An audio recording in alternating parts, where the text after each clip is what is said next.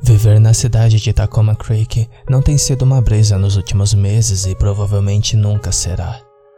Trabalhar em um restaurante de fast food nos arredores da cidade mal é o suficiente para eu pagar meu aluguel e comprar o que é necessário. Eu nunca quis acabar assim, mas aos 31 anos perdi quase todo o aspecto de esperança. Dito isso, pensei que já tinha visto de tudo. Achei que a vida continuaria normalmente. Isso foi até eu conhecer o velho. Ou devo me referir a ele como isso, o estranho que tirou 59 dias, 14 horas e 31 minutos da minha vida. Meu primeiro encontro com ele foi há pouco mais de três meses. Ainda me lembro disso claro como o dia. Eu tinha acabado de deixar meu local do trabalho e me dirigi para meu apartamento. Eu normalmente gostava dessas caminhadas, já que era o único momento que eu tinha para relaxar durante o dia. Nessa hora, eu refletiria sobre o meu dia e desfrutaria um pouco de paz. Mas não naquele dia. Ao longe, avistei um velho e abatido caminhando em minha direção. Ainda hipnotizado em pensamentos, eu realmente não prestei atenção nele. Só quando ele se aproximou de mim percebi o quão estranho era esse homem. Veja, eu tenho 1,80m, não me assusto facilmente. Mas algo sobre ele me assustou. O homem parecia estranho de uma forma que eu não conseguia descrever. Foi como se minha mente percebesse algo que escondia nos horrores por trás daquela ilusão. O homem era quase 30 centímetros mais baixo que eu e estava coberto de sujeira. Ele sorriu para mim com os dentes amarelos.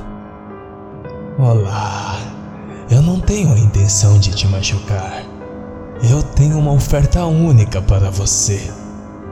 Ele disse em uma voz que não combinava com sua aparência. Assim que tentei me mover, descobri que eu estava congelado no lugar. Eu não conseguia mover meu corpo, não importa o quanto eu tentasse. Cada hora da sua vida que você vender para mim, eu lhe dou mil dólares. É uma maneira fácil de ganhar dinheiro, disse ele enquanto me mostrava um panfleto. Eu o li. Uma hora da sua vida vale mil dólares. Contate-me em mil e um para mais informações. Dinheiro fácil. Eu dei a ele um olhar feroz. Fiquei confuso com a revelação, mas ainda mais irritado. Que merda é essa? Você está louco? Eu respondi. Suas sobrancelhas franziram com a resposta. Ele me lançou um olhar que dizia: Eu já lidei com isso um milhão de vezes antes. Certo, eu sei que pode parecer loucura para você, Eric. Mas se você quiser uma prova, eu posso te mostrar o dinheiro. Como diabos ele sabia meu nome? Quem é você? Você está me perseguindo? Eu vou chutar sua bunda por fazer isso. Ele foi embora para a floresta silenciosa. Um momento depois, ele voltou com uma mala. Ele me deu um sorriso vazio quando voltou para a calçada. Sem palavras, ele esfregou a sujeira de suas roupas. Ele abriu o zíper da mala para revelar pilhas de dinheiro. Meus olhos se arregalaram quando percebi quanto dinheiro havia na mala. Se fosse dinheiro de verdade, devia haver pelo menos 30 mil dólares, mais do que eu ganharia em um ano. Tudo isso pode ser seu, Eric. Basta me vender um dia da sua vida. Meu queixo caiu. Isso é dinheiro de verdade? Isso é algum tipo de piada? Sim, é dinheiro de verdade. Se preferir transferência bancária, tudo bem. Isso tem que ser uma piada. Você só pode estar brincando comigo. Eu disse em uma voz atordoada. Ligue para o número no panfleto se quiser mais informações. Ele sorriu antes de fechar a mala de volta e ir embora. Eu não me recuperei até que ele estava bem fora de vista. Minha mente disparou enquanto eu olhava pasmo para a escuridão. No dia seguinte eu fui à delegacia. Melhor prevenir do que remediar, eu pensei. Felizmente, eu ainda tinha um panfleto que o homem me deu. Eu disse a eles que tinha suspeitas de que ele fazia parte de algum tipo de tráfico ou possivelmente ladrão de dinheiro. Eles discaram o número do panfleto, mas deu como se não existisse. Em resposta, me disseram que provavelmente era alguém me pregando uma peça e que me manteriam atualizado se algo acontecesse. Claro que não deu em nada, mas este não seria nosso último encontro. Alguns dias depois do encontro, as coisas começaram a piorar. Começou como uma coisa simples. Eu tropeçaria com um dedão ou chegaria atrasado no trabalho. Mas as coisas pioraram. Não conseguia parar de pensar no meu encontro.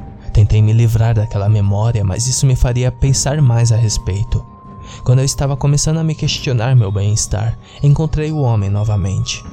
Foi assim que descobri que ele não era apenas um homem, mas algo sobrenatural. Eu tinha acabado de deixar meu local de trabalho por volta das 21 horas e estava curtindo a paz. Isso foi até olhar para frente. Eu fiz uma careta quando percebi quem era. O mesmo velho. Ele estava com a mesma roupa e igual em tudo, até o mesmo sorriso estampado em seu rosto. Ei, eu preciso falar com você! Eu gritei. Seu sorriso cresceu mais amplo e comecei a ficar nervoso. Agora você pode me chamar de marica por ter medo de um homem que não poderia me machucar, mesmo que tentasse. Mas você não entenderia, a menos que estivesse lá. Eu poderia facilmente derrubar esse homem. Tentei me tranquilizar, mas eu sabia, no fundo, que estava profundamente assustado com aquele homem. Você tentou me denunciar à polícia, não foi? Disse ele em tom de zombaria. Suas ações terão consequências. O quê? Como você sabe? Eu vou chamar a polícia agora. Eu disse em um tom confiante. Então, descobri que não conseguia me mover, como da última vez. Ele me mostrou outro panfleto. Certo, Eric. Eu sei que para você eu pareço um homem velho, mas eu não sou. Veja, eu sou um ser invencível, um fantasma em termos simples. Mas não sou um fantasma como você pensa. Em vez disso, eu possuo corpos humanos. Em palavras básicas, você me vende uma certa quantidade de tempo, e durante esse tempo eu vivo dentro da sua alma e controlo todos os seus movimentos. Em troca, dou ao anfitrião bens materiais, sorte e dinheiro. Mas claro, tenho minhas limitações. Neste ponto, eu estava além do estranho. Este homem estava além da loucura. Em primeiro lugar, só posso entrar no seu corpo com o seu consentimento, mas posso trazer infortúnios para aqueles que não me dão o consentimento. Isso me leva ao segundo ponto. Eu não posso matar ninguém em seus infortúnios, mas eu posso causar ferimentos e sofrimentos muito pior que a morte. Eu estava mais do que irritado. Eu não conseguia acreditar no que eu estava ouvindo. Ha, você está louco! Eu gritei. Ele me ignorou. Você tem 24 horas para me conceder, Eric. Senão, coisas muito ruins vai acontecer com você durante três dias. A entidade lhe acompanhará onde quer que você for. Ele não especificou o que a entidade significava. O homem simplesmente sorriu e foi embora. Lutei para encontrar palavras. Qual o problema deste homem? Eu olhei para o panfleto que ele me entregou. Dizia: A entidade chegará em 24 horas. Prepare-se para isso.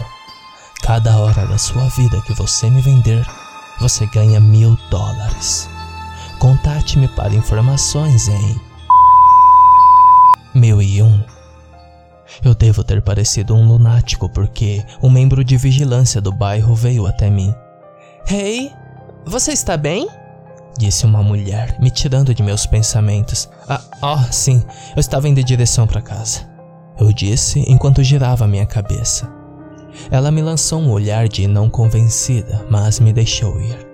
Ela me observou atentamente enquanto caminhava pela rua.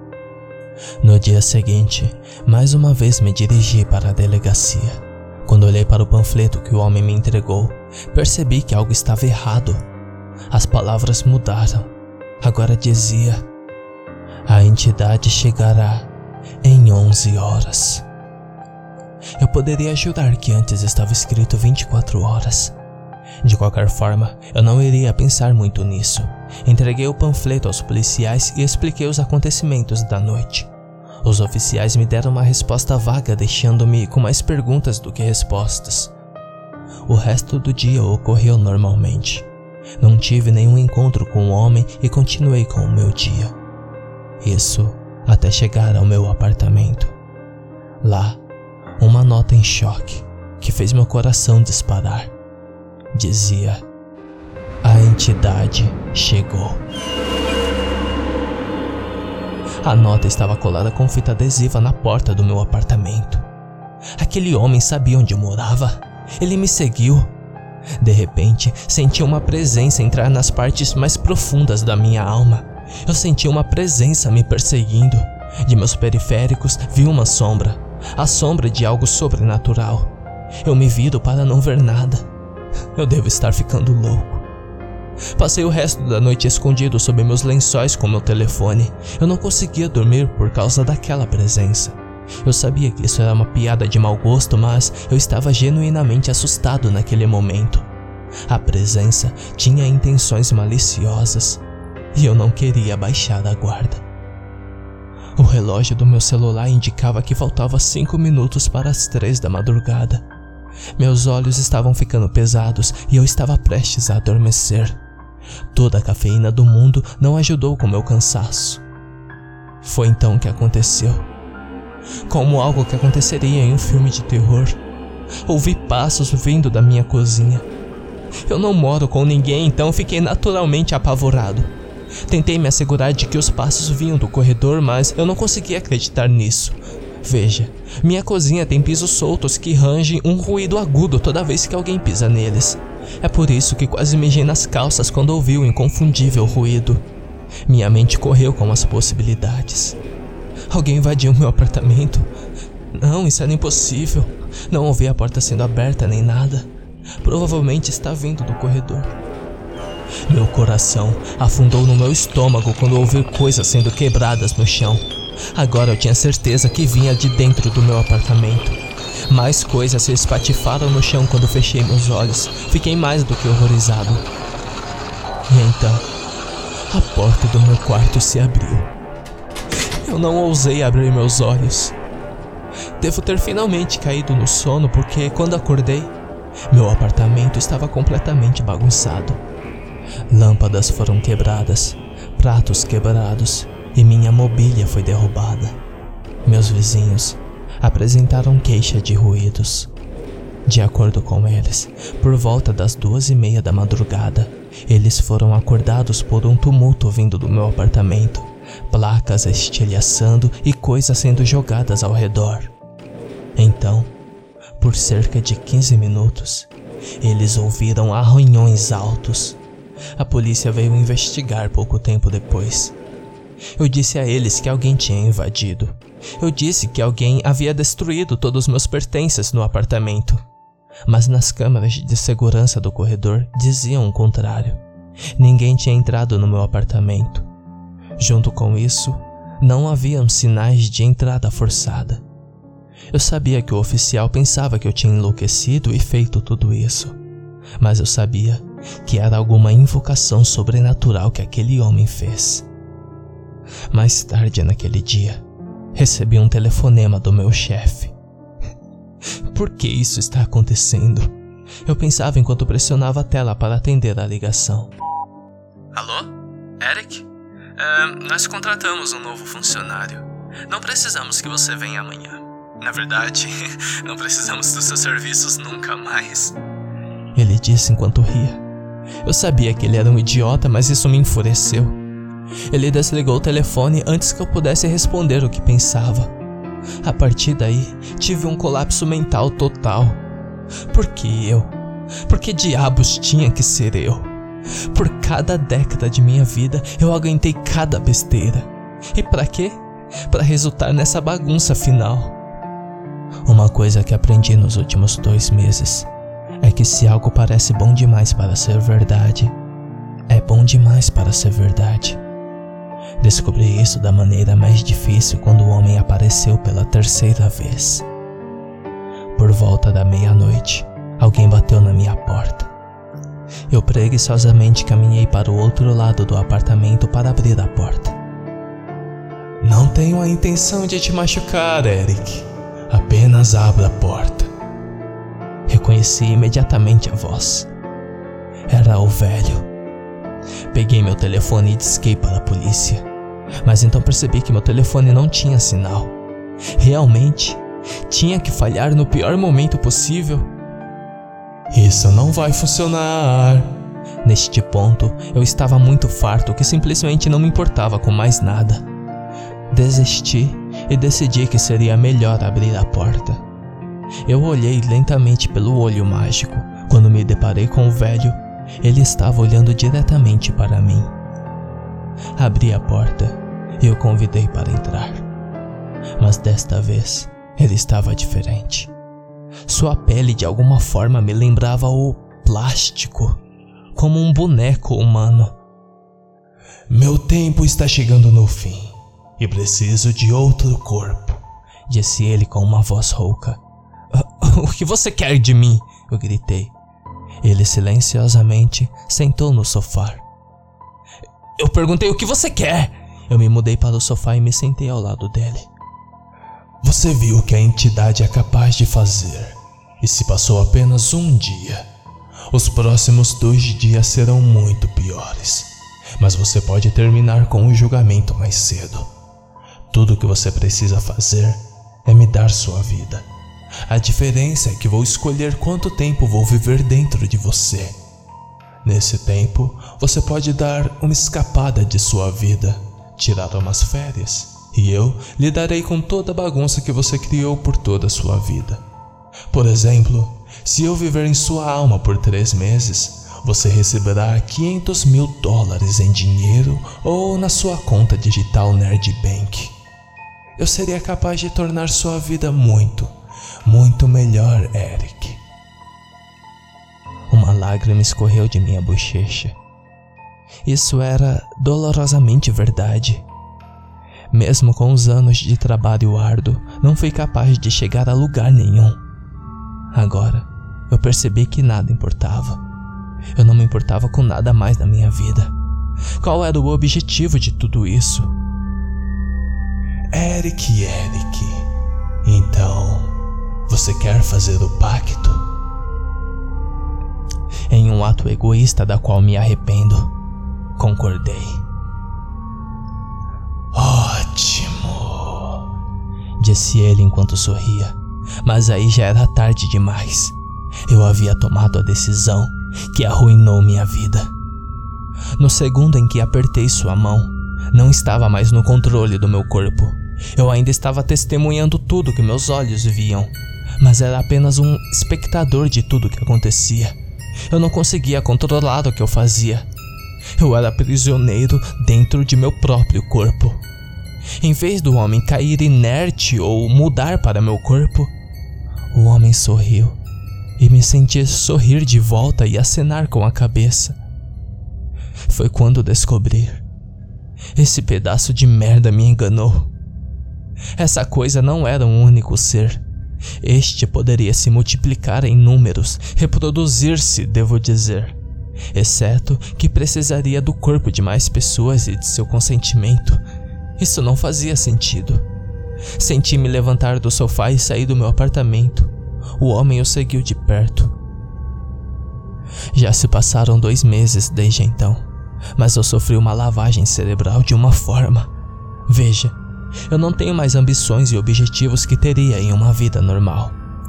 Eu me tornei a essência de um único ser de um outro mundo que está ganhando poder em um ritmo rápido. Neste tempo, fui capaz de dar a mais pessoas a oportunidade única que me foi dada. Eu me tornei exatamente como o homem. Um homem que antes eu pensava ser louco, agora é meu modelo de negócios. Tudo que me resta é uma mala com centenas de milhares de dólares e o telefone pela qual estou digitando isso. Mas estou aqui principalmente para espalhar a mensagem Vender um pouco da sua vida é uma ótima maneira de se livrar da droga de vida que você criou a si mesmo, ao invés de cometer suicídio e viver uma vida de merda por anos. Pense na minha oferta. Para mais informações, contate-me em 1002. E não se esqueça de que estamos sempre aqui para facilitar a vida de pessoas como você.